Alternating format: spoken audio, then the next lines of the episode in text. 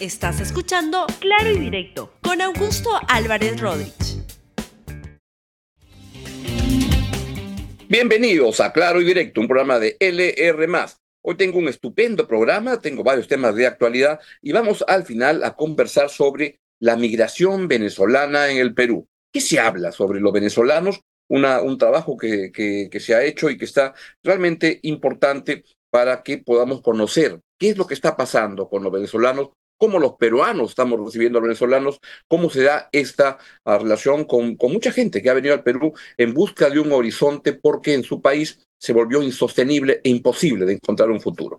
Vamos primero con los temas del día y una noticia que parece paradójica, pero se ha dictado una orden de prisión preventiva contra alguien que ya estaba condenado, el señor Vladimir Cerrón. Ya tiene una condena por tres años y medio y este, ahora el, la justicia ha ordenado 36 meses de prisión preventiva para Vladimir Cerrón. El, el sistema, el, juez varió la, la, comparecencia restringida que tenía Cerrón por lavado de activos y organización criminal y advirtió que no cumplió con las reglas de conducta tras haber sido sentenciado por otro caso. Ahí tienen justamente el tuit del Poder Judicial.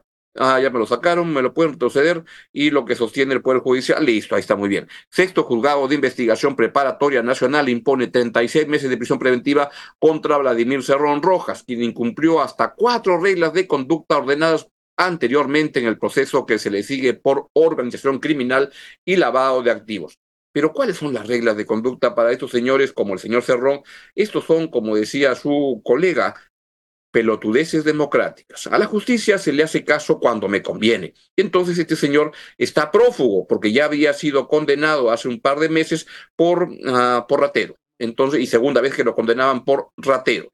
Y él ha decidido que se da a la fuga prófugo. Y su partido, Perú Libre, que es una, una encaja muy bien con el, el, criterio de organización criminal, lo encubre, lo protege, lo apapacha. Su hermano, el señor Valdemar Cerrón, que actúa como a jefe de la bancada de Perú Libre, anda dando normas para favorecer al señor Cerrón, que es un ratero condenado por ratero, yo no lo digo, no lo digo yo, lo dice la justicia. Y entonces este, esto ha generado profunda, um, un profundo malestar en la fila de Perú Libre, especialmente por la madre del señor Vladimir Cerrón, que ha, se ha puesto en huelga de hambre y tenemos justamente el byte, ¿no? Porque se ha puesto en huelga de hambre en la ciudad de Huancayo, entiendo. Pasemos, por favor. Mi hijo no se ha jugado ni se jugará. Él está en un lugar del Perú no ha salido del Perú. Ténganlo por eso? seguro. ¿Confirma entonces eso? Señor? Yo confirmo que él no ha salido del Perú. ¿Hace cuánto ha tenido comunicación con su hijo? Yo no puedo comunicarme con él. Ustedes saben que los, mi teléfono está intervenido, tanto de él y mío, yo no puedo comunicarme con él. Entonces, ¿qué le diría a su hijo, por favor? Entonces, ya le he dicho que mi hijo que se mantenga fuerte la lucha. La lucha es dura, pero venceremos buscando justicia, encontrando justicia donde nos pueden dar la justicia. Lo que está comentando la señora Berta Rojas, la mamá de Vladimir Cerrón, es que ella está también siendo investigada por ser parte de esa organización criminal porque parece que guardaba los fondos y han incautado cuentas de Vladimir y de la señora Berta Roja. Mientras en el Congreso tienen a una especie de campana, como se habla en el crimen, de que es el señor Valdemar Cerrón. Así están las cosas en el Congreso con la principal fuerza de izquierda en el Parlamento peruano, dirigida por este prófugo y ladrón que es Vladimir Cerrón. Lo dije en tono de verso.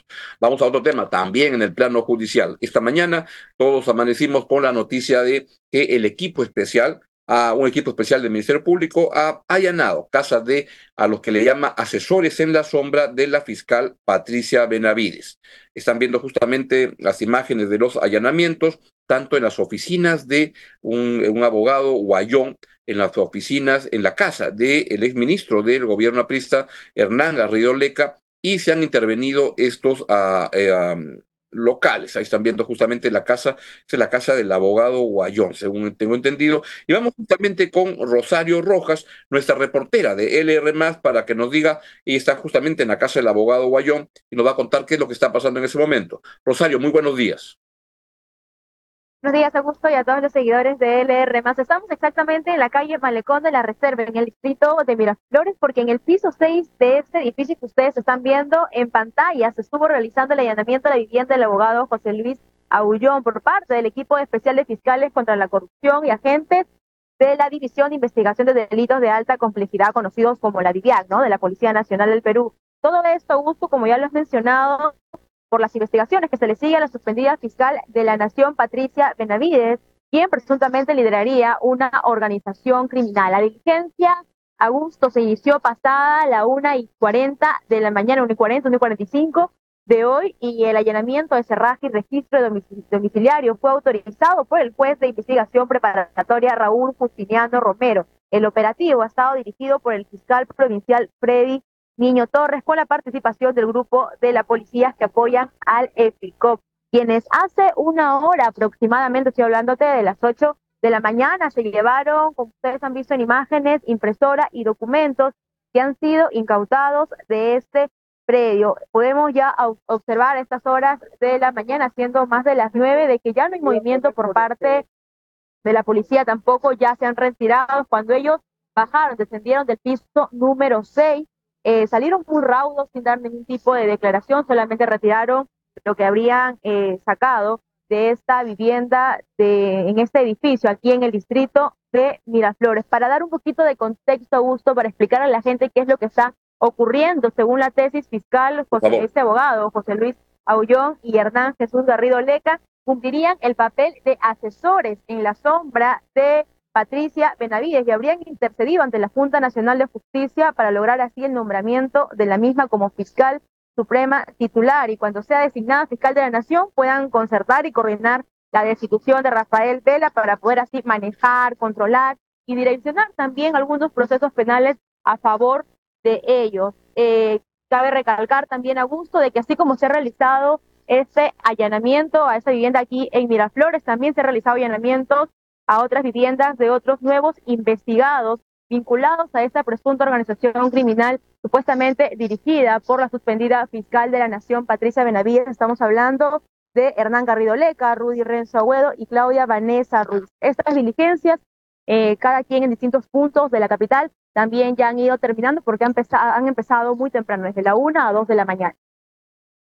Rosario, muchas gracias por tu reporte, muy valioso para entender qué es lo que está pasando, dentro de lo que se puede entender lo de, lo que está pasando, ¿no es cierto? Ah, ya, acabaron ahí o sigue la, la, intervención?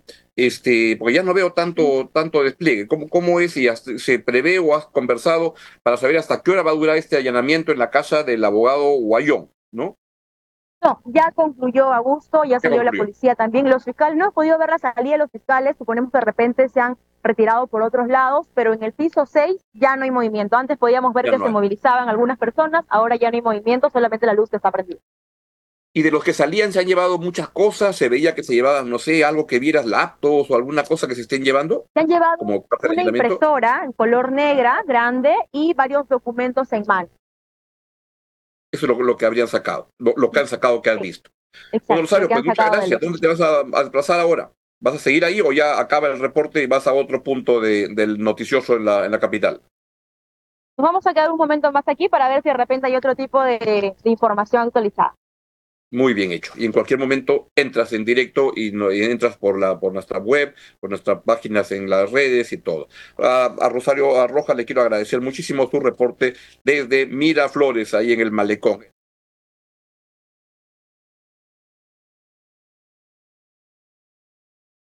Sí, dime. Dime, gusto.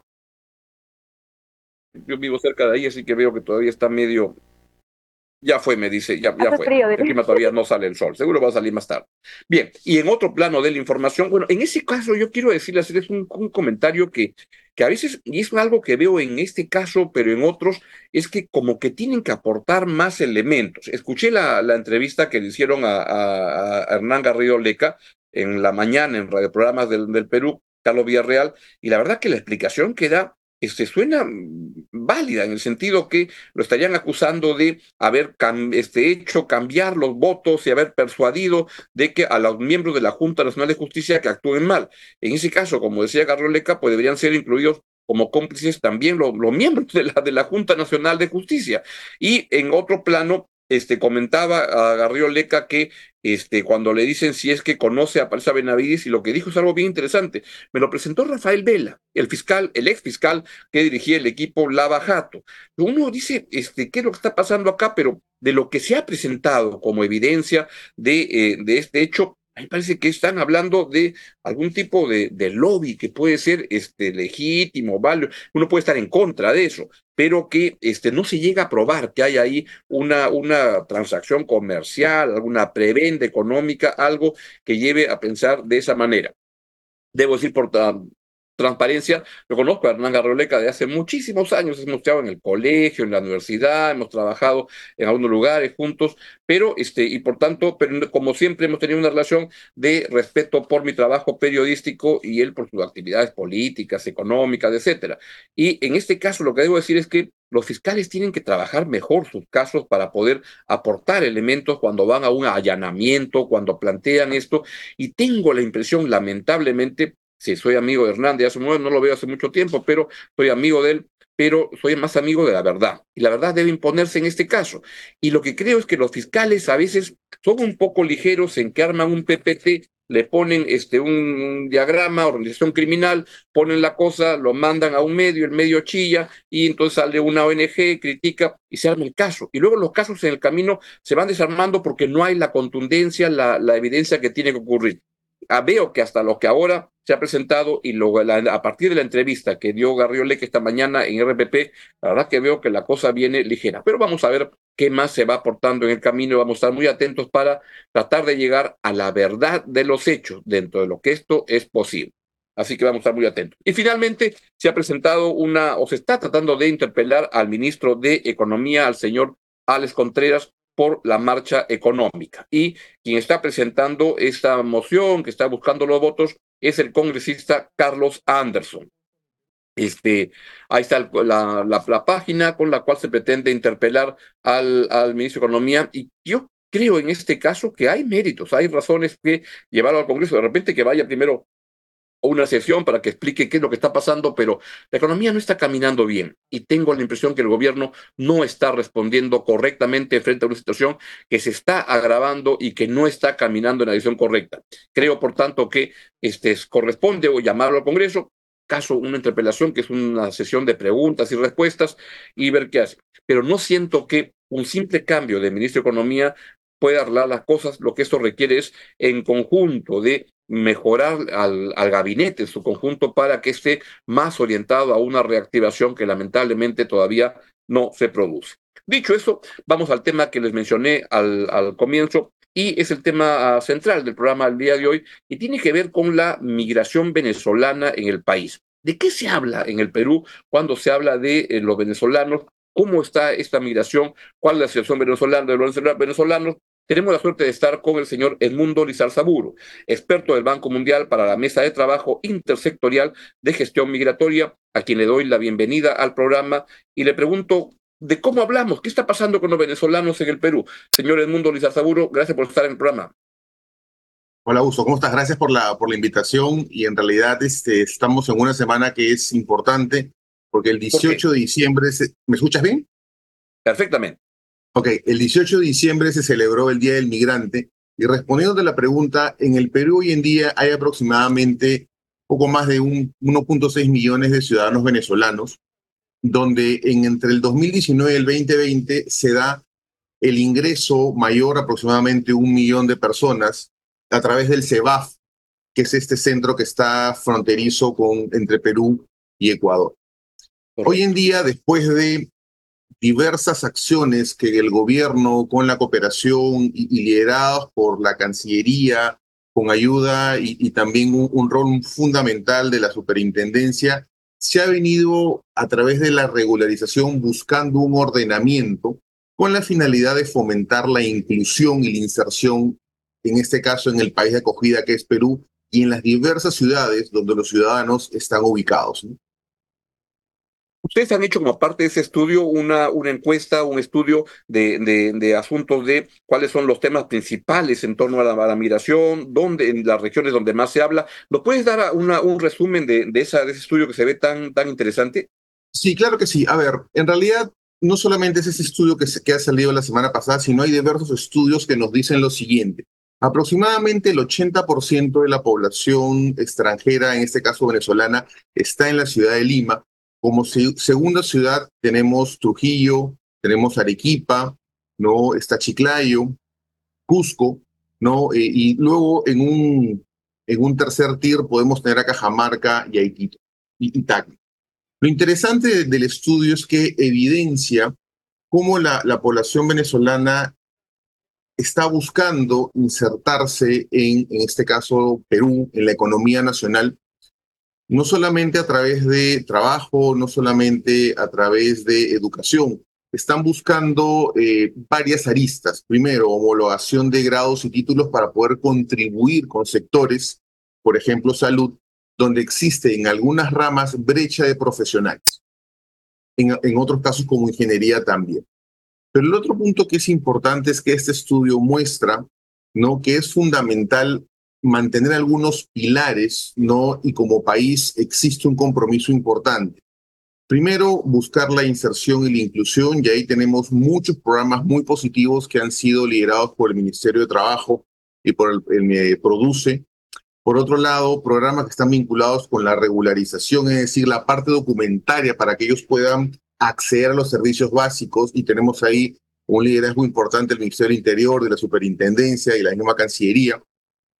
Y otro componente que es importante que el estudio muestra es cómo el Perú ha, de alguna manera, acogido sobre todo a la población vulnerable, ¿no? En temas de salud, con la finalidad de que madres gestantes y menores de 5 años puedan acceder, por ejemplo, al CIS.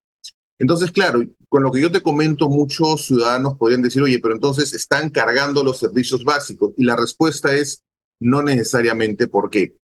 Porque en realidad existen programas ¿no? que vienen siendo cofinanciados con la cooperación que de alguna manera están dirigidos a la población venezolana, pero el impacto es un impacto bastante importante en la población de acogida y en la zona de influencia, desde programas como financiamiento de alquiler, ese, ese dinero va directamente a las personas que dan un espacio en su casa, es como una suerte de Airbnb, pero es mucho más focalizado, ¿no? O en los temas, en los temas educativos, por ejemplo, cómo se está buscando a través de el MIDIS, ¿no? Y el MINEDU, ver la manera que el programa Qualiwarma no pueda llegar a más personas, en este caso ciudadanos extranjeros, pero a la vez también a más ciudadanos peruanos.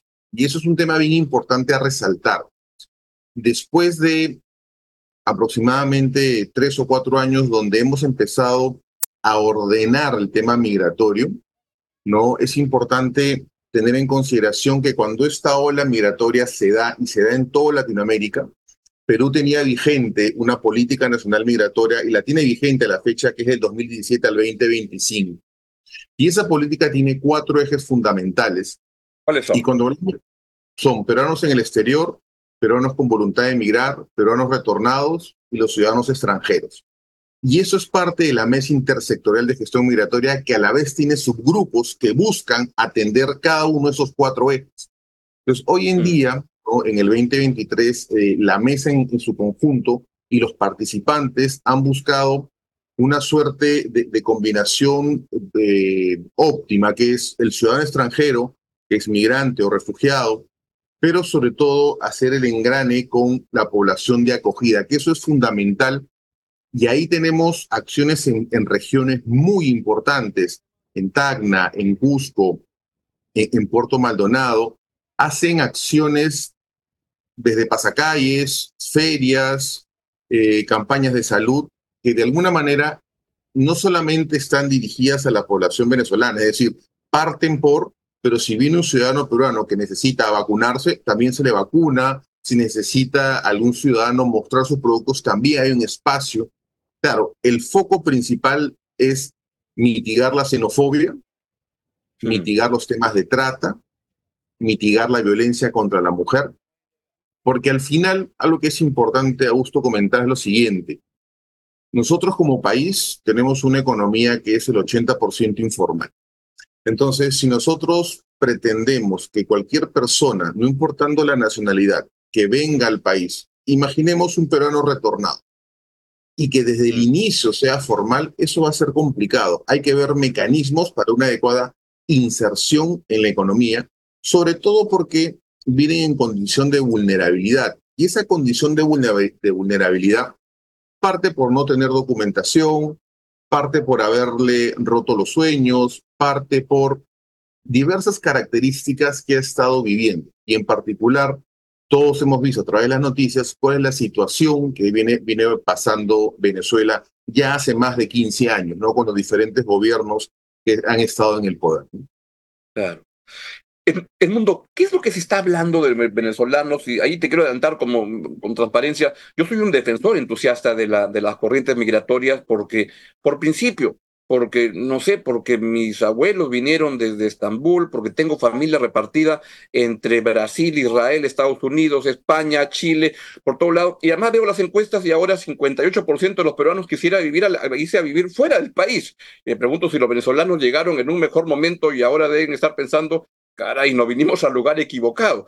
Pero ¿qué es lo que ustedes han hecho un trabajo muy interesante y por tanto defiendo mucho la, la, la, importancia de recibir bien a los venezolanos y cuando me dicen que el millón seiscientos son del tren de, de, Aragua, yo digo, así no es. Son muy poquitos con relación a la migración y la migración es básicamente gente que busca un lugar para vivir y que están aquí para quedarse, no están este, pensando irse. Pero ¿qué estamos hablando? Y esa parte del estudio me es tan interesante. ¿Qué estamos hablando los peruanos y en las redes y en los medios sobre los venezolanos en el Perú y cómo cambiar esa estigmatización que existe que es tan, tan perniciosa? Me has hecho una pregunta bastante interesante y, te hago un pequeño preámbulo.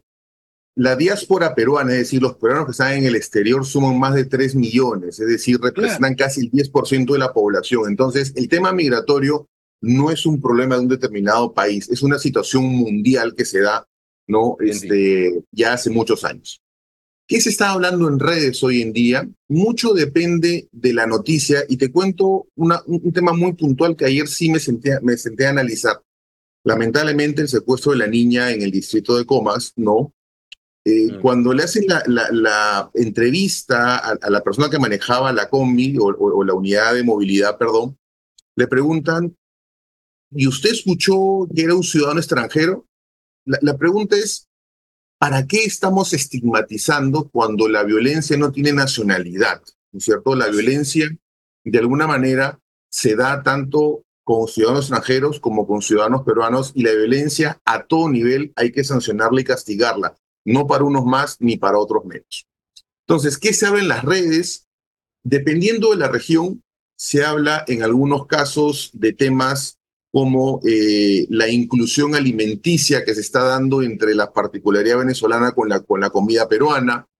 Se está hablando de cómo, de alguna manera, en algunos sectores, en algunos servicios fundamentales de salud, los ciudadanos venezolanos han aportado a través de las carreras técnicas o profesionales que han tenido y que han de alguna manera ayudado a poder capear la, la pandemia del COVID. Obviamente también se hablan de cosas malas, pero de alguna manera el ciudadano a pie lo que hace es trata de transmitir el ejemplo, lo que ve. Entonces, el ejemplo y lo que ve muchas veces viene lamentablemente las noticias que uno consume, que lee en los diarios, en la radio, en la televisión. Entonces, lamentablemente, el lenguaje ha ido cambiando en función a la regularización. ¿Qué significa esto? Lo que todo el mundo viene hablando es la importancia de cómo los ciudadanos venezolanos han, de alguna manera, buscado regularizarse porque han entendido o estamos entendiendo como país que el ser regular, el ser, el ser o el buscar ser formal es fundamental para incluirnos dentro de cada uno de los sectores que queramos de alguna manera trabajar. Eso es por un lado. Y por otro lado, lo que es importante es que se está empezando a desmitificar que el ciudadano extranjero y venezolano en particular nos está quitando empleo. Eso no es cierto. ¿ok? ¿Y por qué no es cierto? Porque de alguna manera existen leyes que establecen que cuando un ciudadano llega después de un periodo de tiempo de estar formal, tiene las mismas características que un ciudadano peruano. Entonces, en realidad, más que el trabajador decir, me están quitando el empleo o le están pagando menos, son los empresarios que ah, de alguna manera, no todos, están tratando de insertar y participar de manera activa, ¿no? Y dando igualdades, equidades, ¿no es cierto?, a un componente. Pero lo que es importante es que la ley dice, en general, que en tu planilla no puede haber más del 20 a 30% de ciudadanos extranjeros. O sea, no es un tema que parta por el empresario, que parta porque me quitan el trabajo. O sea, hay marcos normativos que están en proceso de revisión, que están en proceso de mejora, pero sí es importante resaltar porque muchas veces la opinión, y es, ahí te respondo la pregunta, que se da es muchas veces con desconocimiento porque la información o no ha sido revisada o no ha sido incluida, o muchas veces uno prefiere no estar informado y repetir ¿no es cierto?, la noticia tal cual está viniendo y muchas veces la noticia no tiene toda la información completa. Interesante lo que planteas, o sea que todavía en los medios este, tenemos un déficit de, corrección de cómo entender bien el, asunto migratorio y, verlo. Yo creo que en realidad, yo creo que en realidad gusto más que un déficit, yo creo que en general las noticias vienen con la información acotada. Entonces, en realidad, este, yo creo que lo importante es que el ciudadano complete esa información. O sea, los medios de comunicación tienen unas pautas establecidas y eso creo que es parte del trabajo. El mensaje debería resaltarse más, eso es importante. Y te pongo un ejemplo distinto. En el fútbol, ¿no? Cuando la selección venezolana se retira, los ciudadanos venezolanos fueron a limpiar todas las calles y la zona de influencia donde estuvo hospedado el equipo venezolano. La pregunta es, ¿cuántas veces esa noticia se, se, difundió? Más veces se difundió cuando el equipo, cuando, cuando la barra japonesa limpió el estadio en Rusia que esa noticia. Entonces la pregunta es, ¿por qué para una noticia le damos 10 minutos y para otra noticia le damos un minuto? Entonces, ese es un tema importante porque además el tiempo genera que las personas o lo relacionan muchas veces con la importancia de la noticia. Algo que hay que resaltar también es la labor que tienen los SODES en los puestos fronterizos, ¿no? Tú estás pasando ahorita unas imágenes, ¿no? Sobre lo que pasó en la frontera con, con Chile, pero ahí en realidad lo que es importante es el rol que tuvo cada uno de los actores que participan en estos grupos o en estas mesas, tanto el ODE Cancillería, Migraciones, la Policía, no el Ministerio de Salud, Defensoría, porque son actores que buscan diálogo, que buscan de alguna manera fomentar y articular todo en el marco del respeto a la ley. Y eso es importante. Entonces, yo creo que de alguna manera como país tenemos un núcleo de funcionarios que están en el sector público y empresarios que realmente están empezando a hacer las cosas buscando esta inserción, no esta inclusión, y eso de alguna manera va a redituar de manera positiva en uno o dos años.